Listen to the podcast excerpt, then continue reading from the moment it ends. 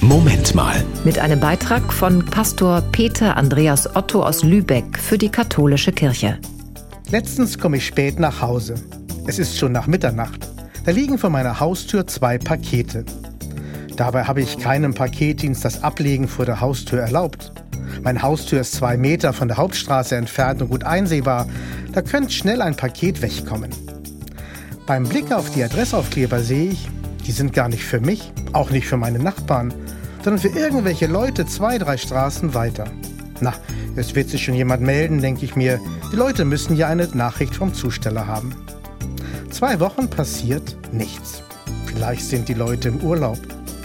Oder soll ich die Pakete zurückschicken, wenn sich keiner meldet? Du kannst sie ja behalten, wenn sich keiner meldet, meint ein Kumpel und grinst teuflisch.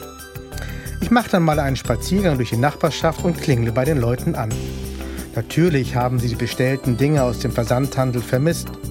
Offiziell gelten die Lieferungen wohl als zugestellt, aber verschollen.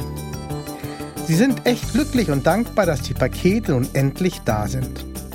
Wieder zu Hause schaue ich auf den Kalenderspruch des Tages von Thorsten Sträter, einer meiner Lieblingscomedians.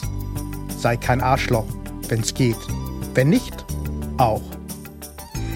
Jesus hat es in der Bibel etwas feiner formuliert. Was ihr von anderen erwartet, das tut auch ihnen. Einfach mal nett sein. Das war ein Beitrag von Pastor Peter Andreas Otto aus Lübeck für die katholische Kirche.